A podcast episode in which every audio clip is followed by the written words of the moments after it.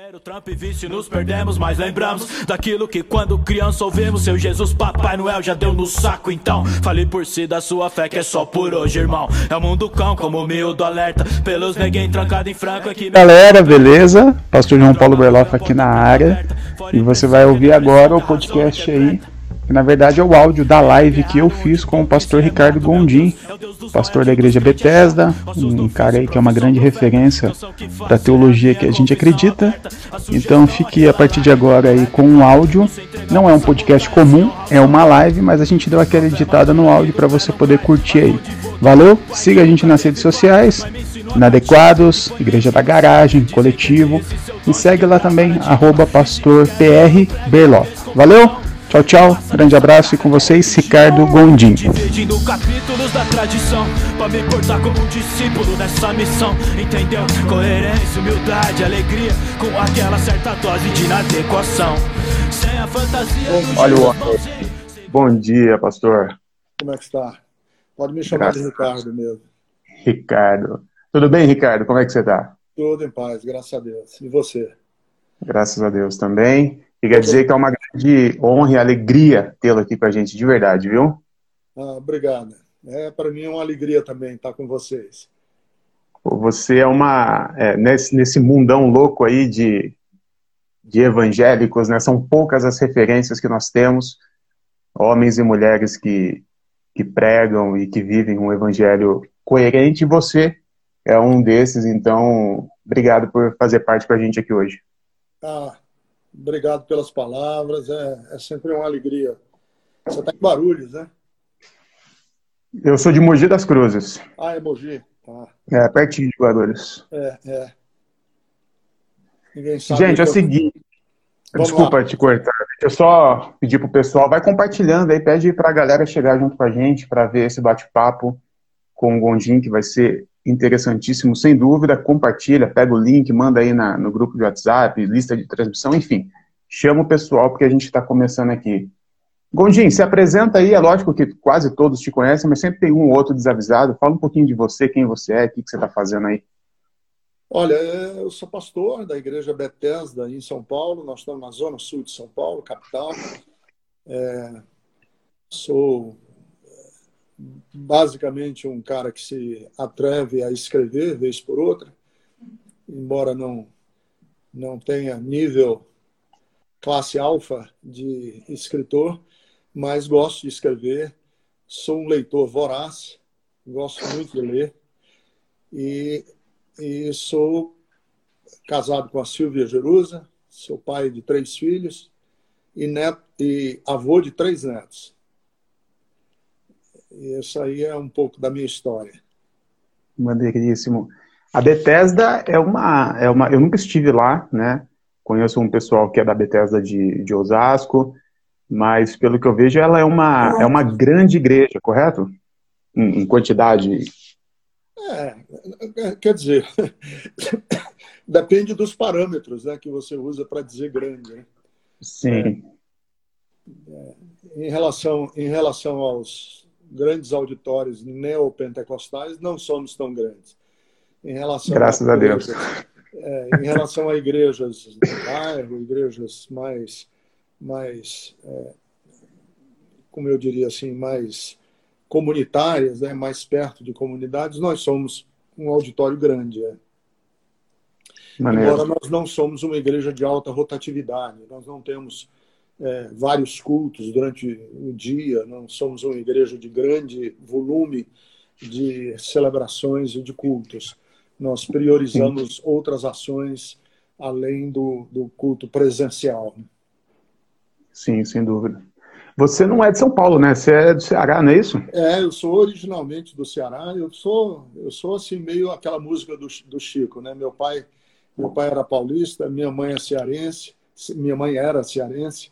É, eu cresci uma boa parte da minha vida em Londrina, no Paraná, mas sou é, fui gerado em São Paulo, em Garça, em São Paulo, interior de São Paulo, e nasci em Fortaleza. Então eu tenho um pouquinho de Brasil em todo em, em meu sistema. Que maneiro. Minha mãe é de Garça. Nunca, nunca estive lá. É, Gondim, mãe é, minha mãe é de Garça. Ela nasceu em Garça e veio para cá, para Mogi, eu acho que com 3, 4 anos. Ela é de Garça. Caramba, eu devo ter topado com ela, porque quando eu era criança e a gente morava em Londrina, todas as minhas férias, que meus avós eram de lá, né? Todas as minhas férias eu passava em Garça. Olha aí. E é. você, com a minha mãe, vocês têm uma idade similar.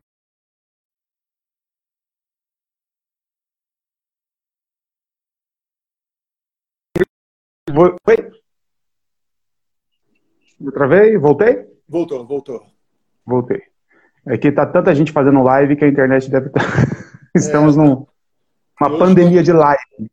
Não, e hoje nós estamos concorrendo com o anúncio se o Moro fica ou sai, né? É, pois é. E aí, qual que é a sua expectativa para esse momento? Cara, esse governo é tão louco, absolutamente maluco, que pode pode, pode ser um 7 a 1 ou pode ser 0 a 0 né?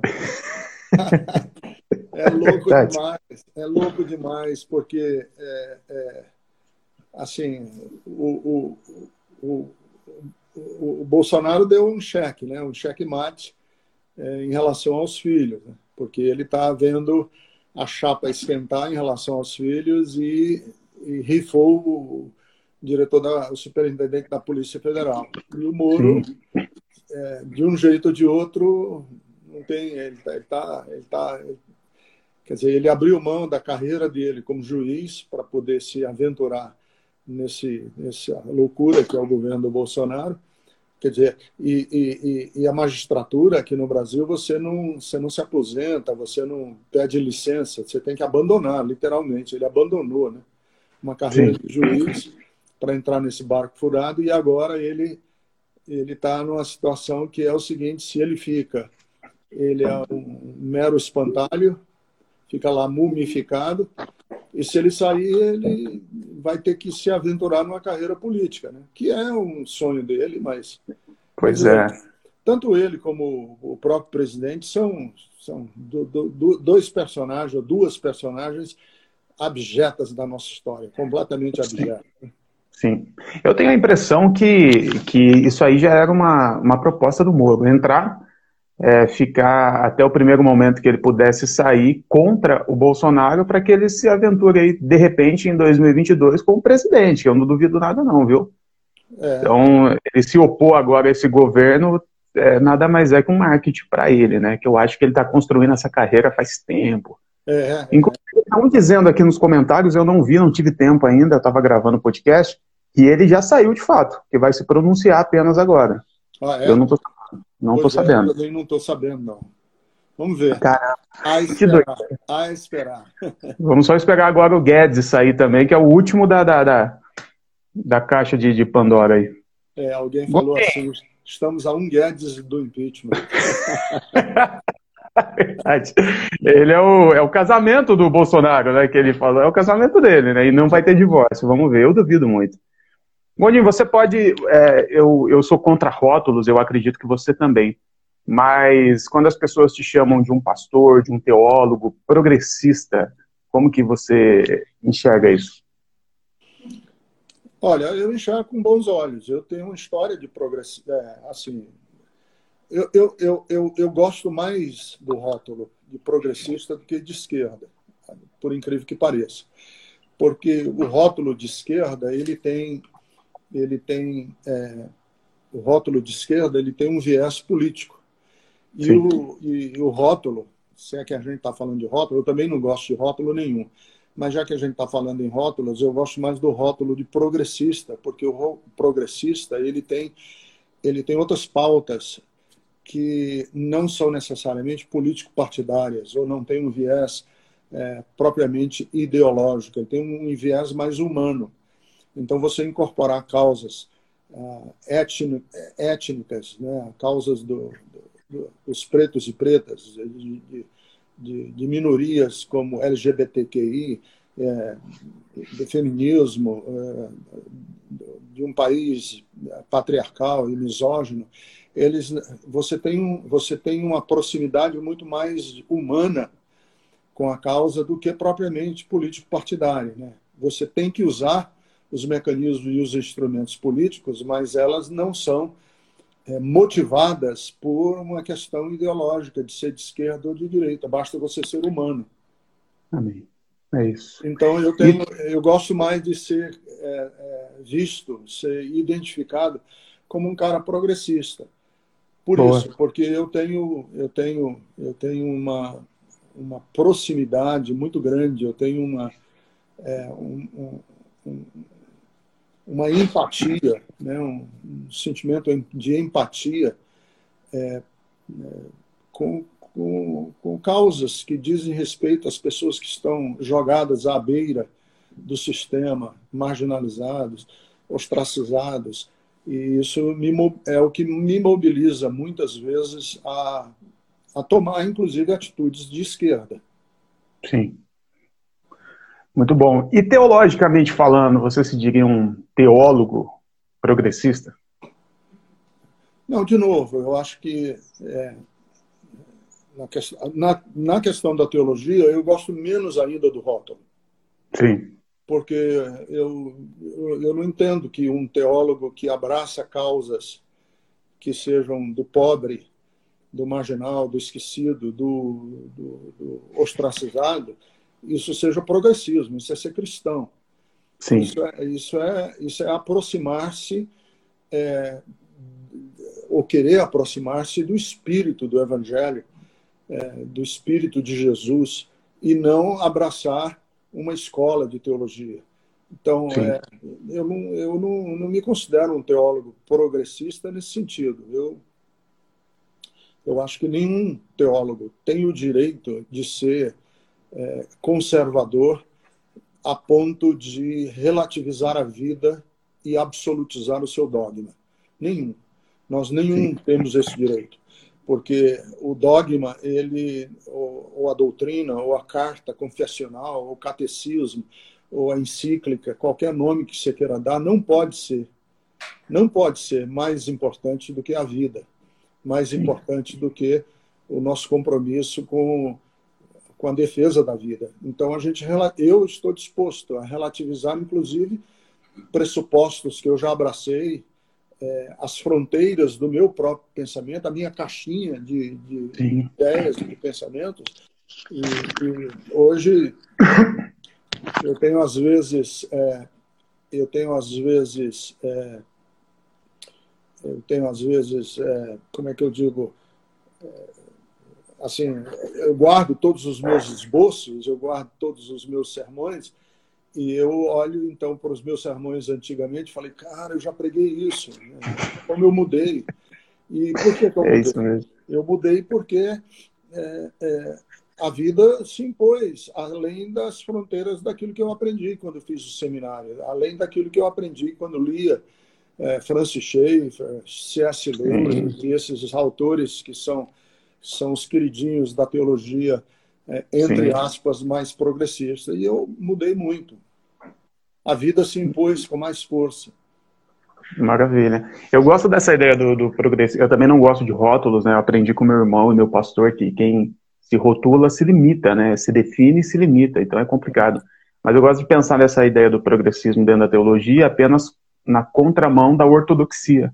Né? Porque a ortodoxia, para mim, não faz o menor sentido, que é a opinião correta dentro de uma área de humanas, né, que a teologia nada mais é que uma humanas, é, é, muito complicado a gente pensar de uma forma correta e fechada e a gente se fechar no pensamento europeu de 1500. Então, eu gosto dessa ideia do progresso, que a gente está sempre mudando, né? Hoje nós não somos o que nós fomos ontem, amanhã não seremos o que nós somos hoje. E, e eu, eu eu também, de vez em quando, eu ouço alguma coisa que eu disse, algum textinho que eu escrevi, de um ano atrás. Às vezes vem aquela lembrança no Facebook de um texto, falei, caramba, um ano atrás eu pensava X e hoje eu já estou pensando diferente. Estamos em constante mudança, né? É, inclusive, esse conceito de ortodoxia, você tem que levar dois, duas considerações. Você tem que ter duas considerações quando você usa essa expressão ortodoxia. Primeiro é que ortodoxia é sempre o grupo que venceu. Né? É o grupo que venceu num, num, num debate, num, num simpósio, num, num concílio. É, ele foi o grupo que venceu. E às vezes ele venceu não porque teve é, teve um melhor pensamento.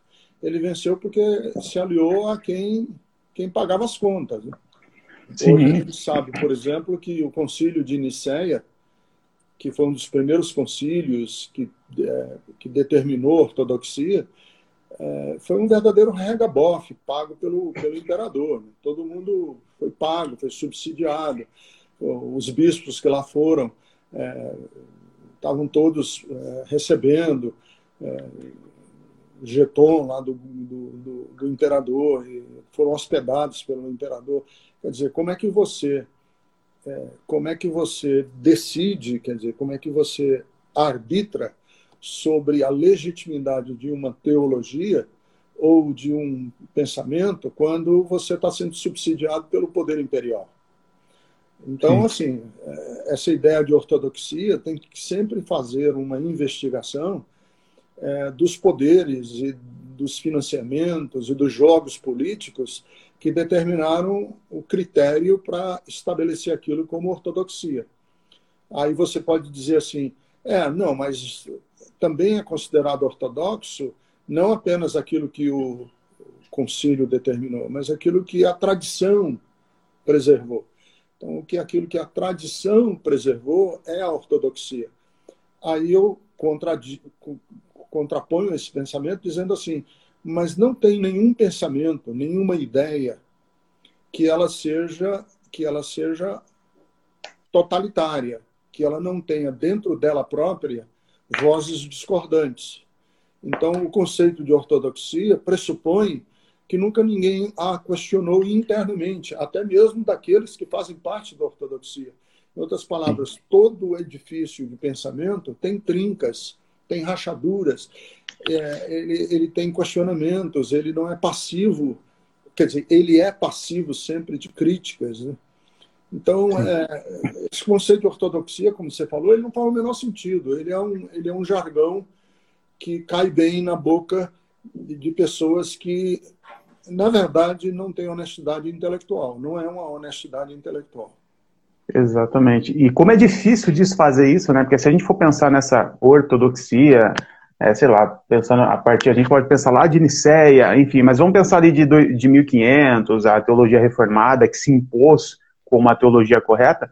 Nós estamos 500 anos depois, e hoje ainda, se você tentar falar qualquer coisa contra isso, você é taxado de herege, né? Eles eles, eles, eles têm o poder do que é certo do que é errado, e se você fala contra eles, carimbo herege, assim como eu sei que você é um dos carimbados como herege dessa galera aí, que para mim é um grande elogio. Você está achando de herege, né? Olha, veja você... É bem, o que é teologia reformada? Aí já está, né? Como eu digo, esse edifício aí, ele não é sólido, ele não é total. Porque o que é a teologia reformada? É a de Calvino? É a de Zwingli? É a de Lutero? É, é, é, qual? É Erasmo? É, é quem, quer dizer, qual dessas linhas teológicas internas, né, é, dentro do próprio calvinismo, você não tem um calvinismo, você tem vários pensadores que a partir, talvez, do, do conceito de Calvino, que também já não é dele, que ele já, ele já bebe na fonte de Santo Agostinho, é, então você diz assim, esses pensamentos eles não são totais, eles não têm uma, eles não têm uma, é, eles não têm uma, uma, uma, um absoluto dentro deles. Quer dizer, essa, aí serve o quê? É, eu sou um reformado, mas você é reformado de qual linha? Mas isso serve, como você falou, para criar o rótulo do outro, do opositor, né? E o Sim. opositor é o herege. E, e, em elogio ao herege, não porque a carapuça cabe em mim, mas em elogio ao herege, foram os hereges que, ao longo da história inteira, inteira tensionaram as ideias para que elas crescessem, para que elas. Graças a Deus, porque houve hereges. Sim. Que se você pensar que, é, por exemplo, teologicamente, Martin Luther King, que hoje é considerado um herói, e tal. Ele era um, ele era um teólogo progressista. O doutorado dele foi em Paul Tillich. Sim. É um cara que é um cara que, que, que trabalha teologia dentro de outros conceitos. E, e, essa é a minha, minha disputa constante com esse pessoal que tenta criar esses heróis no passado e incorporá-los ao seu discurso fundamentalista, e eles não caberiam dentro do discurso fundamentalista. Martin Luther King não caberia dentro da teologia sistemática eh, reformada é, é, do mundo evangélico brasileiro. Como também não cabe, não cabe ainda, porque está vivo ainda, o Desmond Tutu, como não cabia o C.S. Lewis. C.S. Lewis era um C.S. Lewis era um, era um anglicano, episcopal da Igreja da Inglaterra. Quer dizer, os conceitos e, e como ele trabalha a teologia, jamais ele seria considerado um ortodoxo é, no mundo evangélico brasileiro, por exemplo. Então, esse título de herege é só um xingamento, é só uma forma de você excluir, de você é, criar preconceitos, de você tentar calar a boca do outro, diminuir o valor do discurso do outro, que aí fica o, o discurso ad hominem, né? Você já entra na, na discussão com essa pecha em cima de você o outro nem lhe ouve. Sim. Eu, eu conheci você, me apresentar, eu já, lógico, né? Eu, eu sempre ouvi Ricardo Gondim, mas como eu também vivi a minha vida dentro da igreja evangélica, né? Eu tinha mais acesso a outros pastores do que você e outros que hoje são referência. Mas de um tempo para cá, é, eu comecei a ouvir, principalmente quando eu falava de alguns assuntos específicos, né, quando eu falava de soteriologia, quando eu falava de escatologia, é, e aí a pessoa falava, pô, você fala alguma coisa parecida com o Gondim, você tem que ouvir. E a primeira coisa que eu fui ouvir sua foi uma pregação que tem no YouTube sobre inferno, né, que mandaram para mim, que eu fiz uma live sobre o assunto, uns três anos atrás, dois anos, mandaram essa, essa pregação, eu falei, tá aí um cara que eu quero ouvir mais, ler mais e, e, e ter como referência. E a partir daí, tenho, tenho é, me alimentado bastante do, do conteúdo que você gera, né? E, cara, como que é?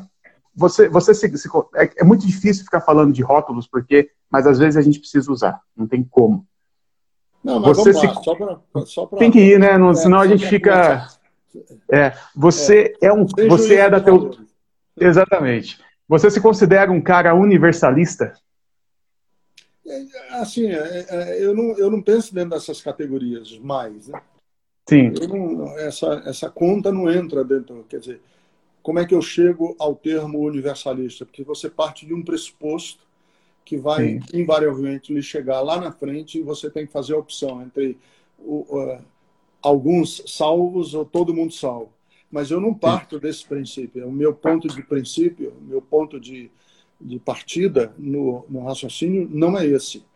É, por exemplo, é, eu, eu, parto do princípio, por exemplo, que nos evangelhos, quando você vê a vida e o, e, e, e o discurso e, e, todo o ministério de Jesus, é, Jesus não queria salvar pecadores como nós queremos. Jesus, aqueles que a gente chama ou considera ou rotula de pecadores, Jesus queria dar acolhimento. Queria, queria fazê-los sentirem-se é, é, dignificados, honrados. Quem que Jesus queria, na verdade, converter? E quando você vê as expressões de inferno e, na Bíblia, estão todas relacionadas a religiosos. Sim. Então, eu, eu já parto da seguinte premissa. É, Aqueles que hoje nós consideramos pecadores, Jesus queria ajudá-los a se sentirem dignos, amados, queridos, a se sentirem sem culpa religiosa. E aqueles que a gente chama de religiosos, Jesus queria legitimamente converter. Porque quem precisava de converter-se eram os religiosos. Quer dizer, que precisavam mudar a forma e o raciocínio e o discurso e as lógicas que faziam, que, que, que, que, que davam substância ao estilo de vida deles. A esses Jesus queria converter, porque o pensamento deles estava torto.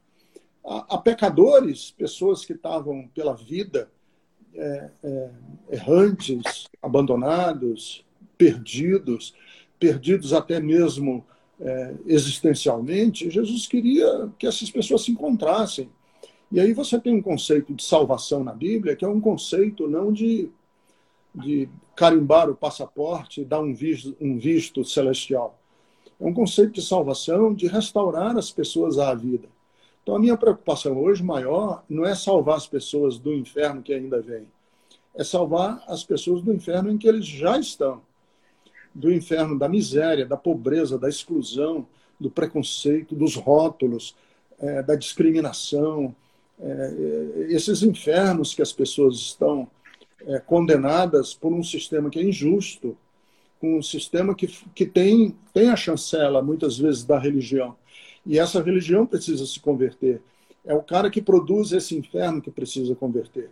E Jesus falou isso, inclusive, muito explicitamente a respeito dos fariseus, dizendo assim: olha, vocês andam pela para cima e para baixo, terra e céu, correndo para um lado e para o outro, querendo fazer um prosélito, quer dizer, querendo fazer um convertido, e quando vocês o fazem, o condenam a um inferno, a um inferno duplo, a um inferno duas vezes pior do que qualquer conceito de inferno. Por quê? Por que, que esse inferno é duplo? Porque a mesma pessoa, a mesma pessoa que acena com a possibilidade de, de, de libertação e de vida, é a mesma pessoa que oprime. Eu crio em você a expectativa de vida, eu crio em você a expectativa de libertação, e eu que criei essa expectativa, lhe oprimo. Isso é um inferno duplo, que era o que Sim. os fariseus estavam fazendo. Sim. É muito louco pensar, porque essa ideia de inferno, ela, ela ganha essa, essa dimensão metafísica de um lugar de condenação, é, isso é muito recente, né? É coisa com Dante, Alighieri.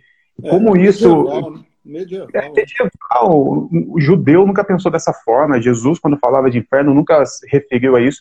Mas hoje não, não tem como pensar inferno fora de uma teologia brasileira, digamos assim, ou pelo menos a que chegou até nós, se não for aquele lugar metafísico que pega fogo, que Deus, mesmo sendo bom, né, torturará eternamente uma grande parcela dos seus, dos seus filhos.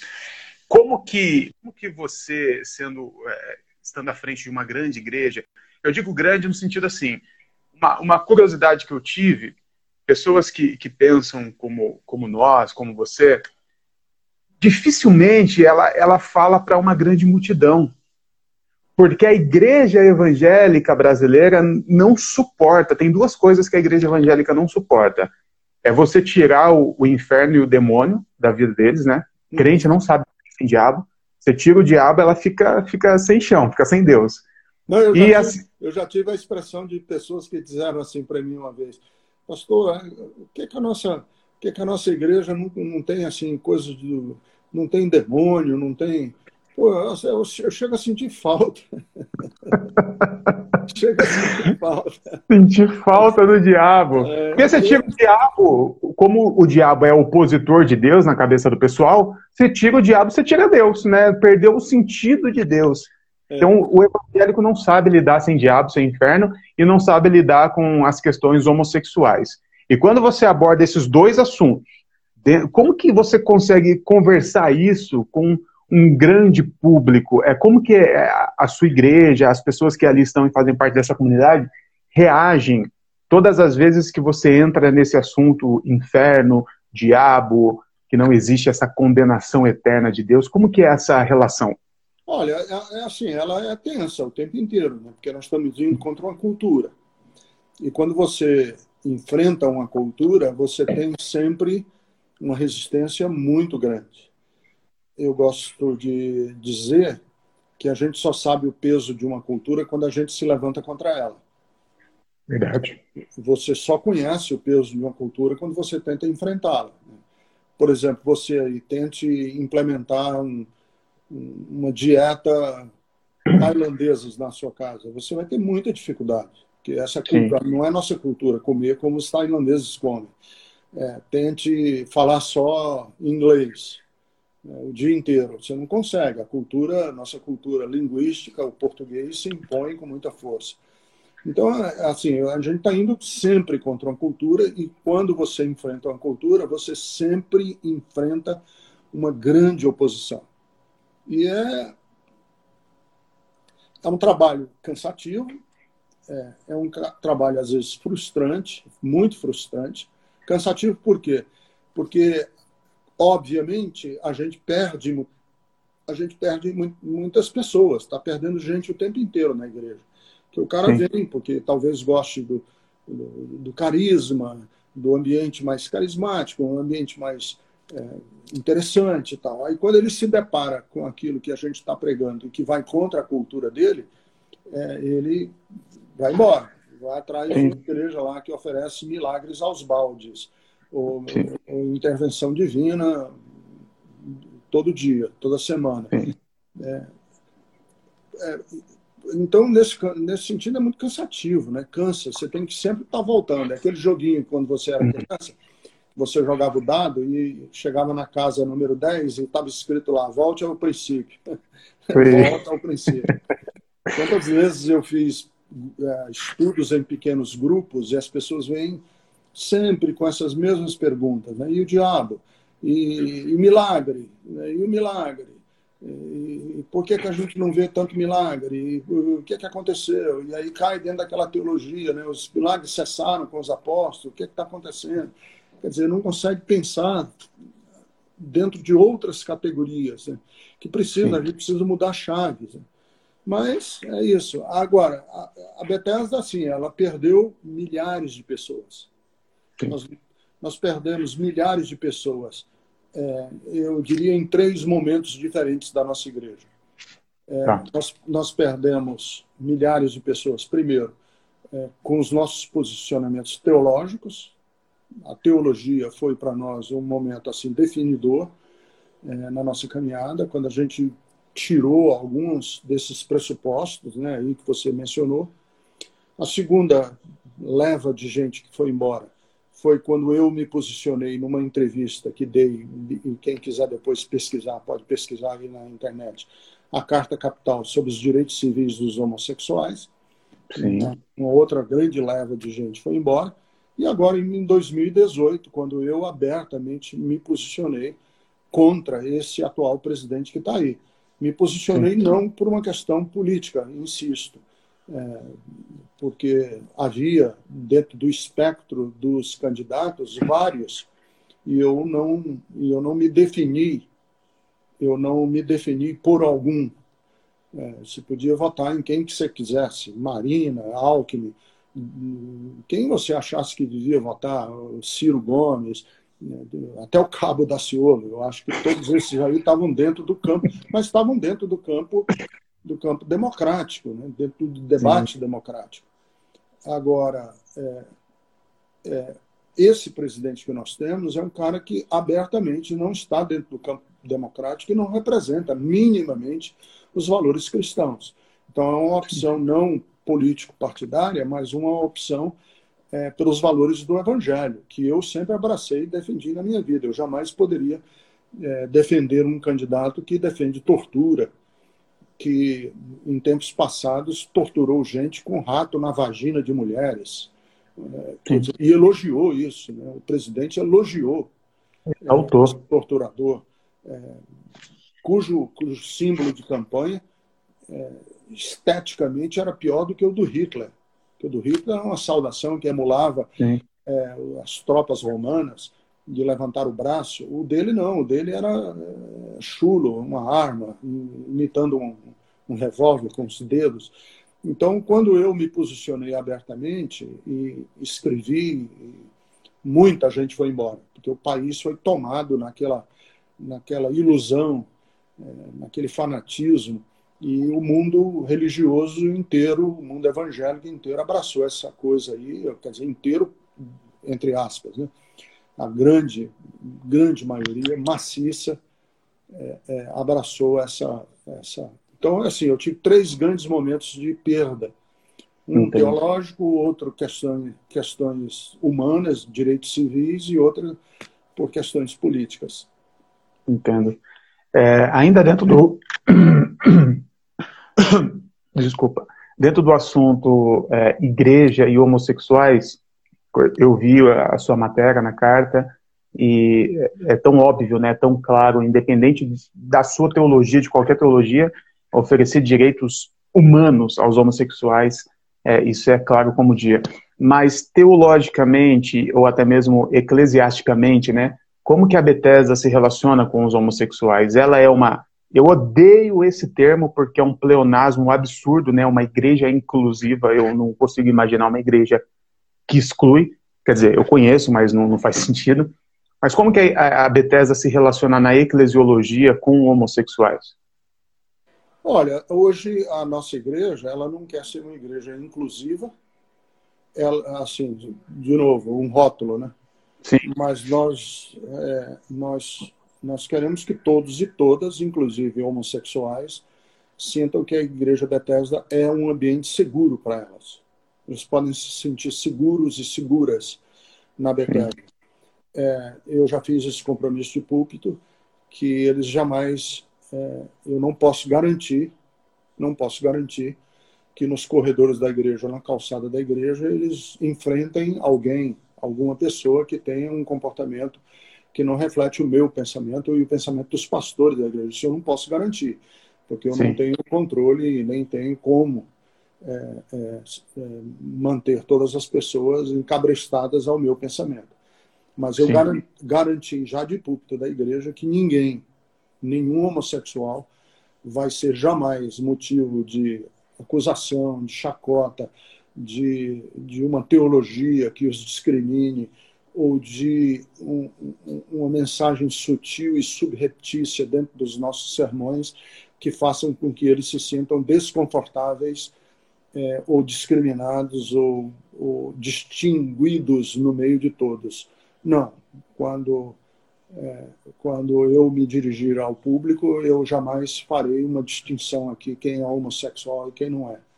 Então nós temos, é, nós temos, escrevi um texto também está na internet, circulou aí já, até viralizou aos homoafetivos o ombro de Deus, que foi um texto Sim. que eu escrevi a partir de uma pastoral minha, em que a minha grande tese é eu, eu, não, eu não teologizo sobre em cima da homossexualidade. Eu não crio uma teologia, eu ofereço pastoral, porque eu não creio que é, eles devam ser objeto de um alvo de uma teologia é, específica para eles.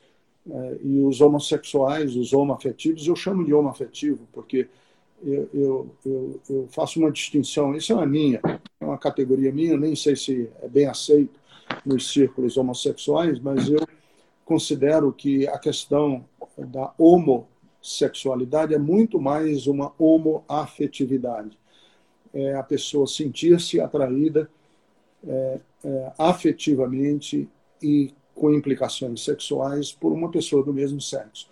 E eu não tenho nisso aí nenhum tipo de discriminação, não acho que é pecado, não acho que é, que é fruto do, do pecado original é, fruto da queda, eu, que eu não trabalho dentro dessas categorias. Eu acho que é uma peculiaridade humana que deve ser respeitada e deve ser vista com naturalidade por todos e todas. Perfeito. É, vocês não têm então, porque assim, o que tem de igreja, inclusive a que eu saí, né, a última que eu saí antes da gente começar a se reunir na garagem, é, é, são as igrejas mais cabeça aberta, só que tem o mas, olha, os homossexuais são muito bem aceitos aqui, mas, né, aí, aí você impõe limites, né? Vocês são muito bem aceitos aqui, mas você nunca vai tocar no louvor, né? Como não, se o louvor fosse não, um, lugar mais sagrado, né? Não, mas você, a gente aceita o seu dízimo, mas você nunca vai. Esse mas é o que mata a maioria das igrejas que se é. diz igrejas inclusivas. Né? É, o meu, o meu neto que mora nos Estados Unidos, ele diz assim: vô, toda frase que você fizer uma afirmação e no metade dela você colocar o mas, a primeira parte da frase pode jogar fora, é bullshit. Bullshit. O cara fala assim: ó, eu amo você, mas. Depois, depois desse mas, essa primeira parte aí, eu amo você, pode jogar fora. Acabou, né? E Me perdoa, eu errei. Mas você é, também, né? Não ajuda. Aí a minha mulher, a minha mulher às vezes brincando, ela diz assim: "Eu não quero ser chata não, mas aí eu digo: já foi, já foi". É uma brincadeira interna da família.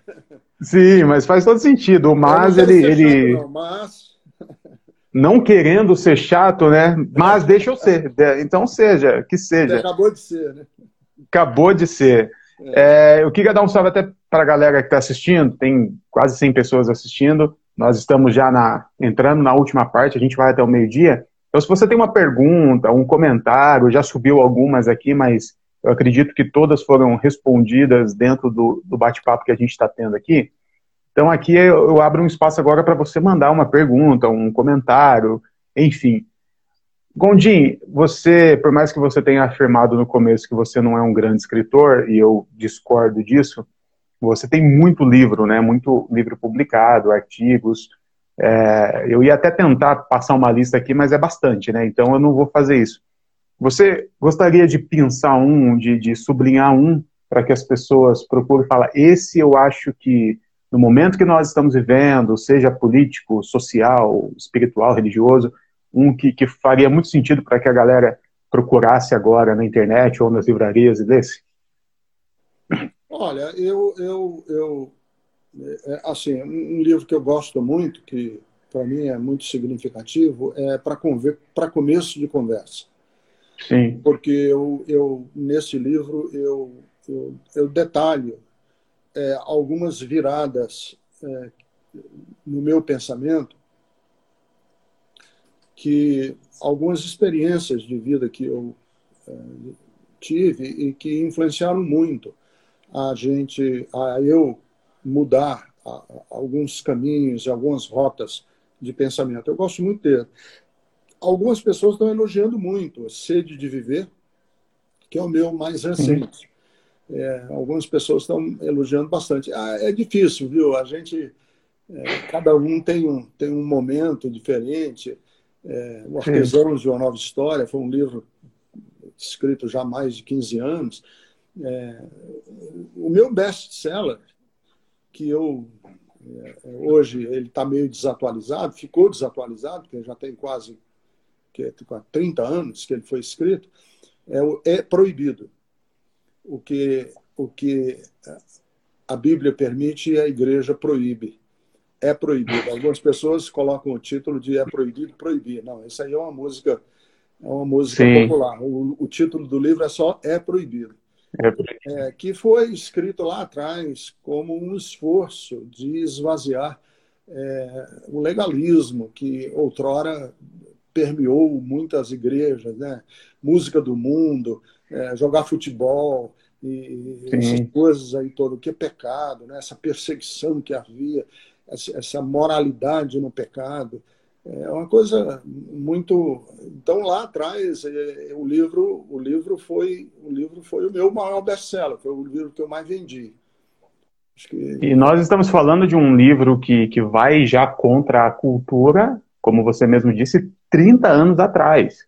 30 anos. Década, é. de, década de 90, né? Coisas que a gente está tentando falar hoje. 90. Acho que foi 92, é eu acho.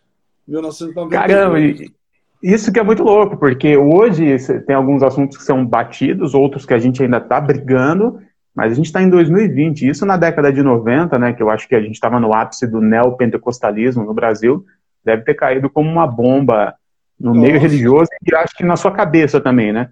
É, é os caras Ó, é, assim, os caras queimaram o livro. Teve uma igreja que, que rasgou o livro do púlpito. Isso aqui é lixo.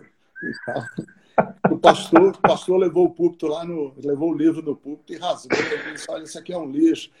Mal sabia ele que ao fazer isso, a moçada toda, opa, a gente quer ver.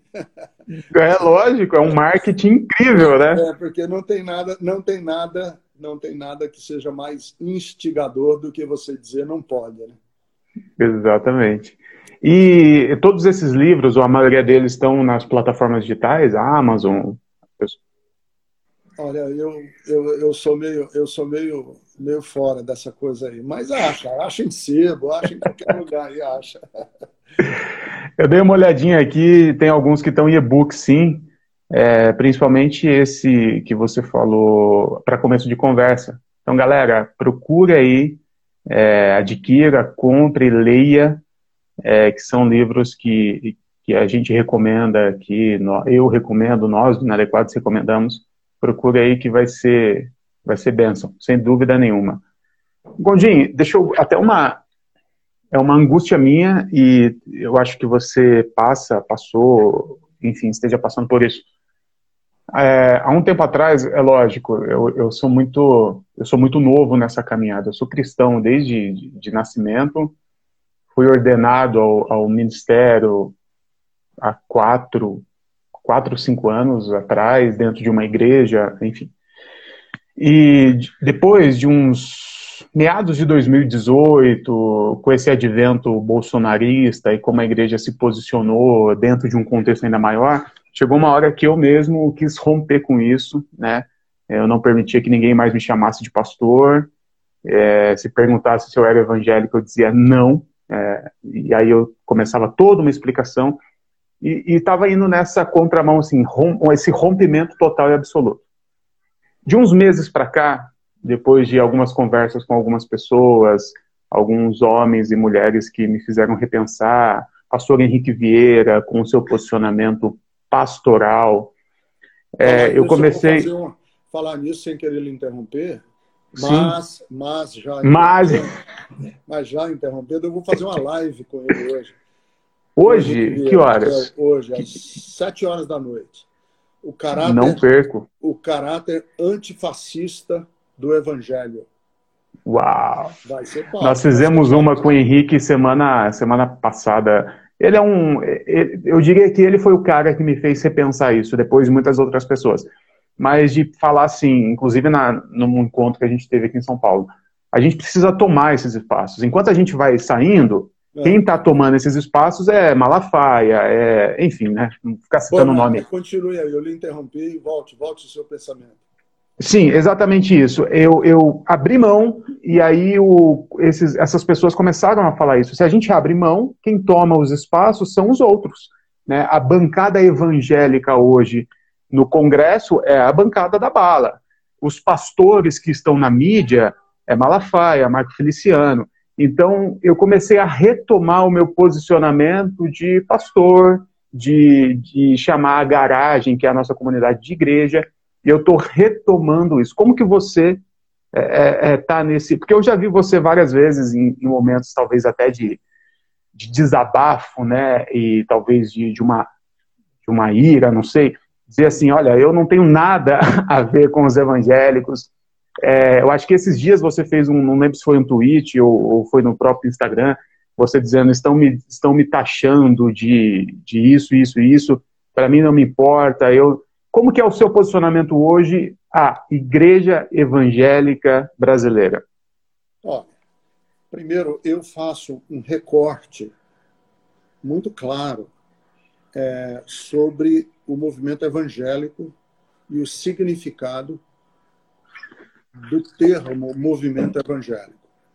Quer dizer, eu, eu os caracterizo dentro de um parâmetro é, bem determinado, é, é, específico da teologia.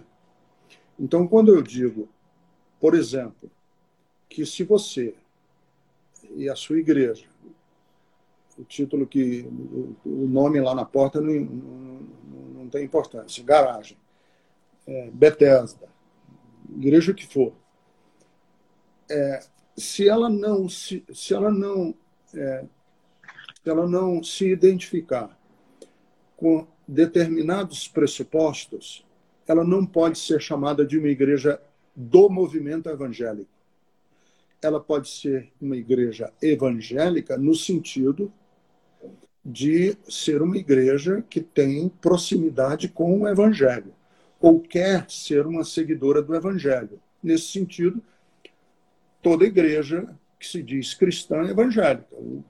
Os ortodoxos russos, à sua maneira, são evangélicos. É, a igreja ortodoxa grega, à sua maneira, é evangélica. A igreja católica apostólica romana é evangélica. Quando eu digo que é, protestantes luteranos, episcopais, progressistas, nesse sentido, também são evangélicos, porque têm uma relação com o evangelho. Quando eu uso o termo movimento evangélico, eu estou querendo dizer o quê?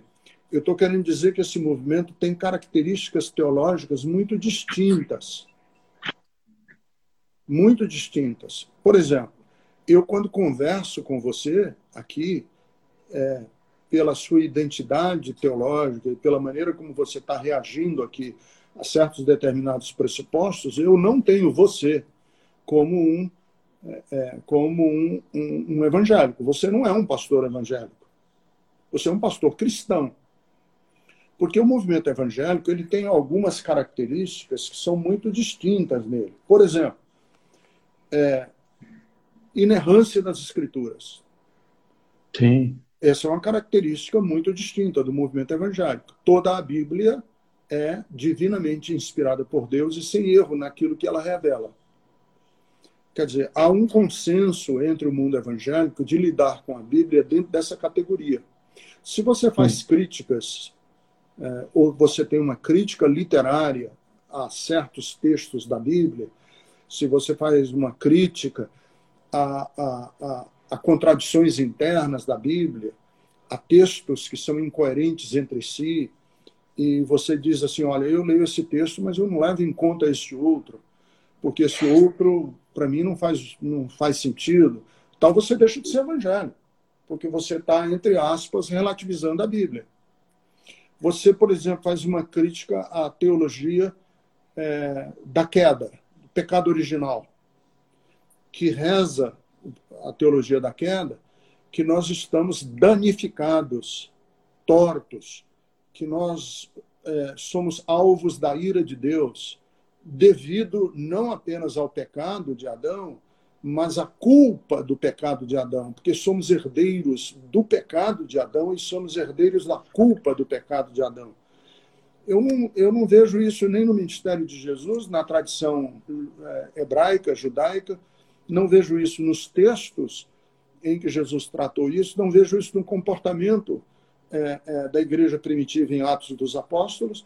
Eu questiono, eu não, eu não vejo o meu semelhante, eu não prego o evangelho hoje a partir da queda. Eu não prego o evangelho que as pessoas são pecadoras. Eu prego o evangelho a partir de uma lógica da beleza humana. É, é, é, eu mudei a chave de compreensão.